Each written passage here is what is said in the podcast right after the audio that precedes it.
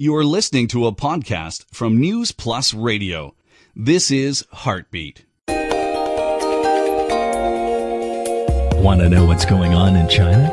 Want to know more about the Chinese way of life and what the Chinese people are passionate about? Want to travel throughout this fascinating country and learn about its amazing history and culture? Heartbeat, helping you discover a true taste of China and feel the pulse of the Chinese nation. Welcome to Heartbeat, to the show that gets to the heart of China's ever-changing lifestyles while uncovering the country's rich cultural heritage. Thanks for tuning in. I'm your host, Man Ling. Coming up on today's show, a glimpse into the looming big data era, a report on how education is changing the life of Tibetan people, a senior Chinese citizen's life of significance and interest. All that along with a feature song of the day coming up very soon, so stay with us. The internet is developing along a relatively new track known as big data, which has become increasingly popular among programmers. Various apps based on big data are starting to move into different industries and different walks of life. Chao Yuwei has more. Xia Wang is a software engineer in Beijing. He wants to do some research with his mobile phone before taking a trip. 今天天气怎么样？多云转晴，二十一摄氏度。 How is the weather today? Cloudy to sunny, 21 degrees Celsius. How can I get to Chaoyang Park? What I've got after the search is a map of Beijing. The green part shows the current traffic. This is the route to the park provided by Baidu Map. The software Xia Wang using is called Voice Assistant. Using a powerful data bank, the voice-activated software allows users to make calls, send text messages, searching travel routes, and checking on the weather. Big data is realistically just a collection of the massive data produced when people use computers in their work or daily life. While the data collected is normally quite trivial, once processed, it can reveal how people live their lives. Many companies are now incorporating big data into their businesses models to create opportunities for themselves. Baidu is one of them. As China's biggest search engine, Baidu receives over 6 billion search requests every day, which has allowed it to become a significant collector of big data. By processing the data, Baidu can now offer a wide range of big data products. Yu Youping is a senior manager of Baidu's big data department. He says Baidu can predict the number of tourists at a resort during a certain period of time. 比如说，我们其实能够非常好的能够预测的，比如说明天、后天颐和园大概有多少人。 We are able to predict the rough number of visitors in the Summer Palace in the following two days. This is because people are used to searching for information on Baidu or via their mobile phones before they go to the tourist site. We also cooperate with tourism authorities, using the data to predict the tourist flows. As China's economic and financial center, and with a population of 23 million, Shanghai is often riddled with traffic jams. Taxi drivers in the city have been struggling for years to find ways to cope with the problem. However, many drivers in the city are now turning to a new navigation program called iVoyager. 掌控整个上海的这个高架地面地面的这种情况嘛，然后绕开这。 We now know the road traffic on ground as well as ahead, and can avoid congested areas. With the help of this software, I now know whether the road to the destination is congested or not. Developed by Shanghai's Transportation Information Center, iVoyager is supported by the massive data collected by traffic police and the city's highway management department. At the same time, the use of big data also has potential business opportunities for small and medium-sized enterprises. Jin Guonan owns a small garment company. The sales volume of his company increased by 70% in the first quarter of 2013, but he had no idea who was buying his products online. 我们那个自己都不知道在哪，反正收钱嘛。 We don't know where our products are sold. Anyway, we just make money. However, Wang Tao, project manager in IZP, a big data corporation in Z Park, Beijing, says it's pretty clear where Jin's products are going. 最多的还是这个西语系的国家，像厄瓜多尔。 Most of the products go to Spanish speaking countries such as Ecuador and Spain. IZP provides a multinational trading platform for small business owners and helps them sell their products on the global market.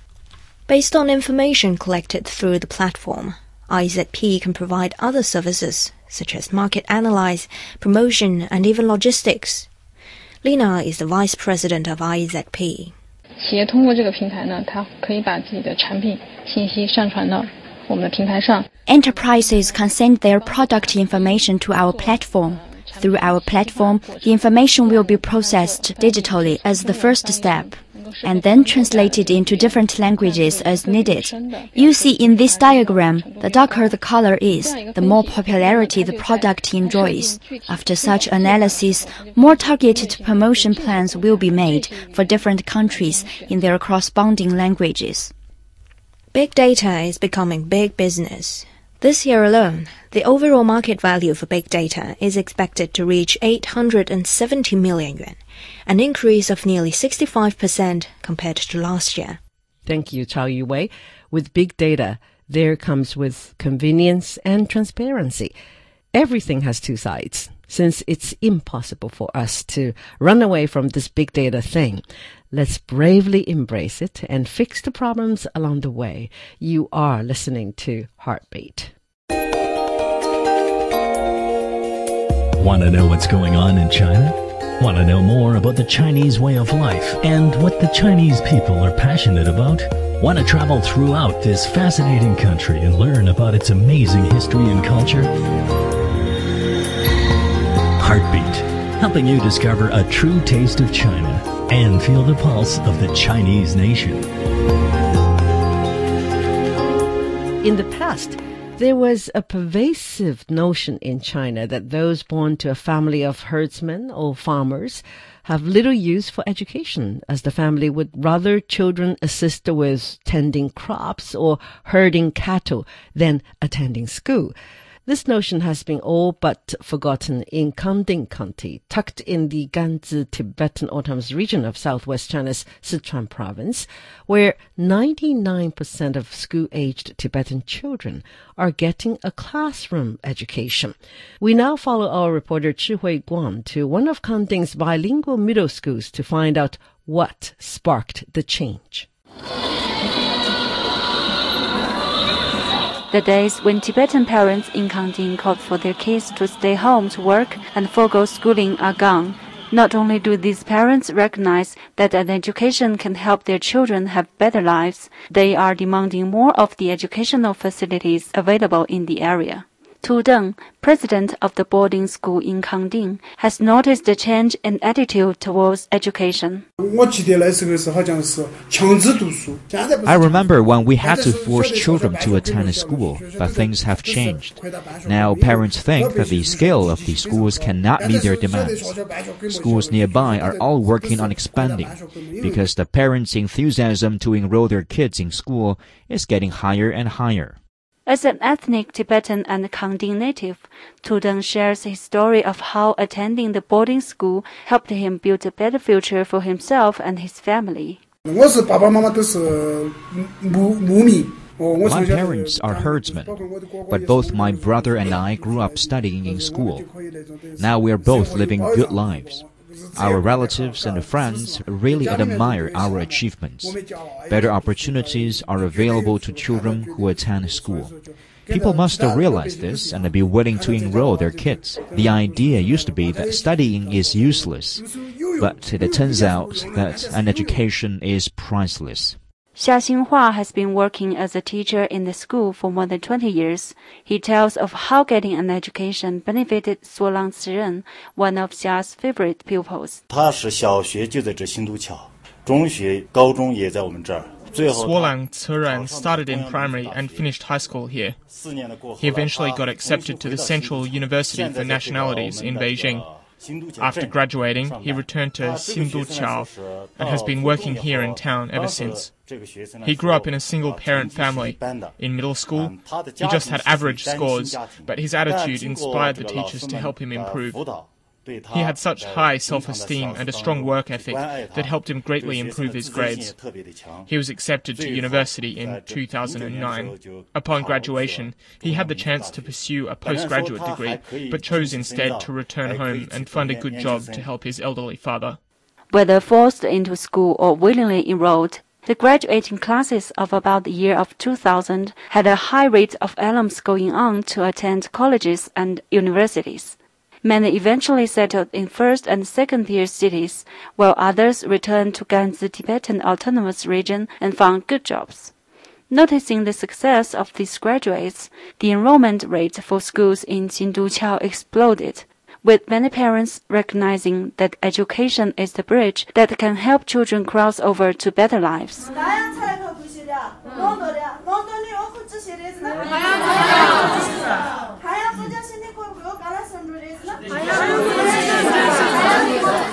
Classes are conducted in both Tibetan and Mandarin, depending on the student's fluency in the latter. He or she can choose to take courses such as math, science, history, or geography in the language of his or her choice, along with a Chinese language course. If a student is more proficient in Mandarin, that student can take the academic courses in Chinese while attending Tibetan language lessons.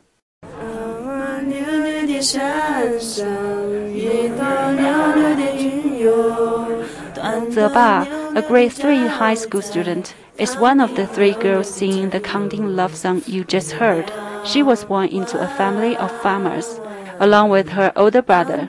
Living a life different from girls her age growing up in China's bigger cities, but similar to her peers, Zebas runs down how daily life is for her. During the weekend, I usually wash my clothes for the week. Or sometimes I go back home, which is not very far. Then I will help with the housework or do some farming. But Zeba's experience has her more mature and focused on the future, with the good of herself and her family in mind.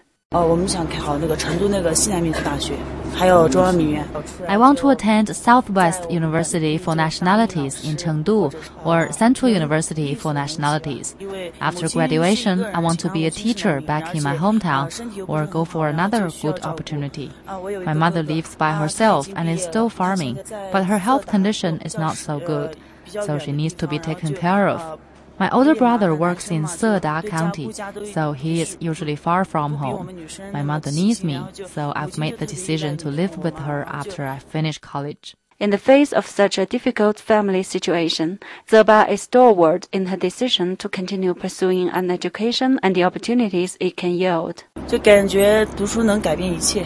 What I feel is that education can change everything, including our fates. Compared to older generations who never went to school and lived tough lives, the lives of my older brother and others who graduated from college are much, much better. The day this interview took is same day that 17-year-old education activist Malala Yousafzai was awarded the Nobel Peace Prize, becoming the youngest recipient of the honor. In her acceptance speech, Yousafzai said a truth that hopefully rings true for the present and future students in Kangding. One child, one teacher, one book, and one pen can change the world. You're right, Zhi Guang. I absolutely agree that one child, one teacher, one book, and one pen can change the world and let's join efforts to make that happen. You're listening to Heartbeat, the show that gets to the heart of China's ever changing lifestyles while uncovering the country's rich cultural heritage. Want to know what's going on in China? Want to know more about the Chinese way of life and what the Chinese people are passionate about? Want to travel throughout this fascinating country and learn about its amazing history and culture? Helping you discover a true taste of China and feel the pulse of the Chinese nation. If you were elderly, ill, and had to live off less than 300 US dollars a month, what would you do with your life? Muddling along the remaining days? Or making your time worthwhile by helping the others? Today, Liu Xiangwei will tell us a story about such a man who uses music to bring joy to other people. Wearing a costume and parting his hair, 62-year-old Kong Xiangyi holds a microphone and looks like a stunning singer. However, instead of average audiences, his listeners are a group of elderly people.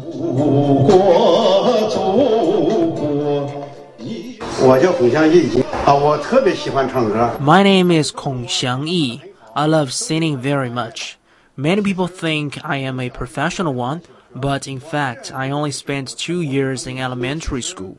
Even though I could hardly read music, I learned songs by my heart. Born to a poor family, Kong didn't receive a formal education in music. Although working as a welder in a cement plant for most of his life, Kong's passion in music has never ceased. In his spare time, he usually transcribes the lyrics word by word to memorize songs and practices with full enthusiasm.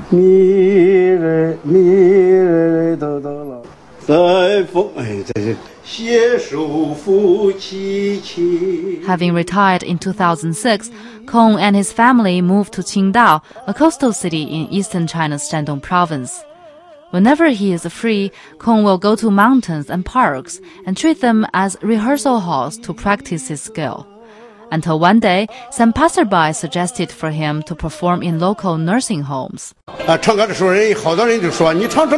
lot of people asked me why I didn't go to those senior apartments since I have a good voice. They said those aged residents will surely love my performance.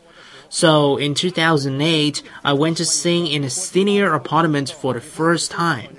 Oh dear me, those old people were so excited. Some even held my hand and cried. Since then, Kong has started his volunteering tour around local caring homes for seniors.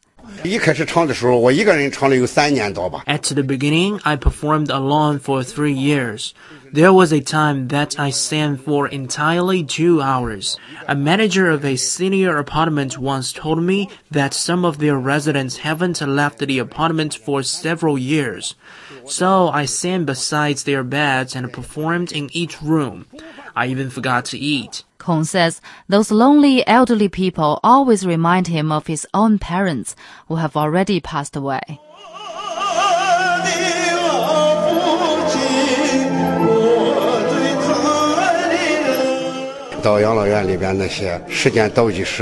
For those living in nursing homes, the countdown is on. Whenever I sing the song Father and Mother, I sing with tears. Some of my listeners who are not able to speak will make hand gestures. Some will cry and nod to express their gratitude. There is no reason for me to give up, since that scene and atmosphere is so touching. Despite a small pension of less than 300 US dollars a month, Kong Xiangyi squeezed some money to purchase audio equipment and performance costumes. In order to save money, he always walks back home after performance. Despite a poor health condition, the 62-year-old has carried on his voluntary singing without complaints or regrets. Sometimes my wife would take it too hard, and I told her each man has his own way of living. For me, devoting my time to others is much more important than anything else. In order to make the performance more colorful and interesting, Kong has convened a group of like-minded people to establish a musical troupe. From duet to Shandong's regional opera, diverse musical forms have been brought to dozens of senior residences. Since the establishment of our art troupe, those people have given 68 performances. Regardless of the weather or illness, they come as always. That is the charm of music and the power of love. So far, Kong Xiangyi and his companions have left their footprints in nearly 70 senior residences around the city. Kong says he hopes they could perform in all of them by the end of this year. By inviting more people to his musical troupe, Kong promises that he will bring more joy and laughter to the elderly. That was Liu Xiangwei reporting. A good story. Hopefully, more senior people would follow Kong's example to try best to make their life after retirement an enjoyable one. Best wishes to all seniors listening. Want to know what's going on in China? Want to know more about the Chinese way of life and what the Chinese people are passionate about? Want to travel throughout this fascinating country and learn about its amazing history and culture? Heartbeat, helping you discover a true taste of China and feel the pulse of the Chinese nation. You're listening to Heartbeat. Let's now relax a bit and listen to a song, Zhen Qi by Summer, Ji Ke the song was the Chinese version of Now That You Can't Have Me from Summer Ji Ke Junyi, which is the soundtrack song of the movie Outcast. Outcast is an American Chinese action film directed by Nick Powell. It stars Nicolas Cage, Hayden Christensen, and Chinese actress Liu Yifei and Summer Ji Ke Junyi herself.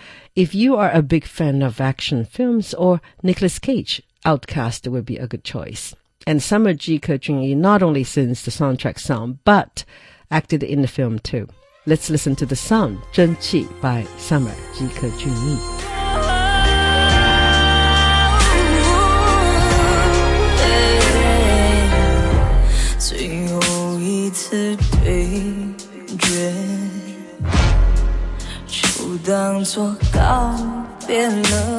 Oh,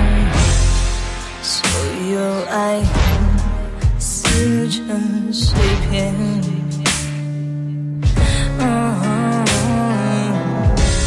在注定寂寞的长夜，不如先更期待，更期待追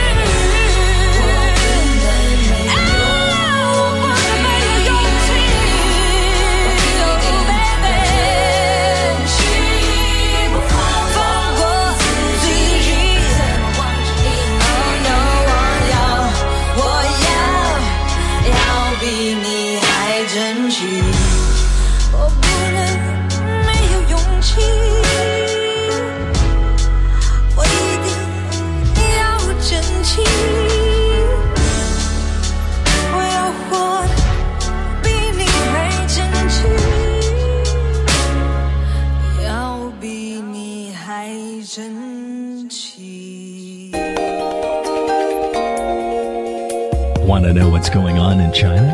Want to know more about the Chinese way of life and what the Chinese people are passionate about? Want to travel throughout this fascinating country and learn about its amazing history and culture? Heartbeat, helping you discover a true taste of China and feel the pulse of the Chinese nation.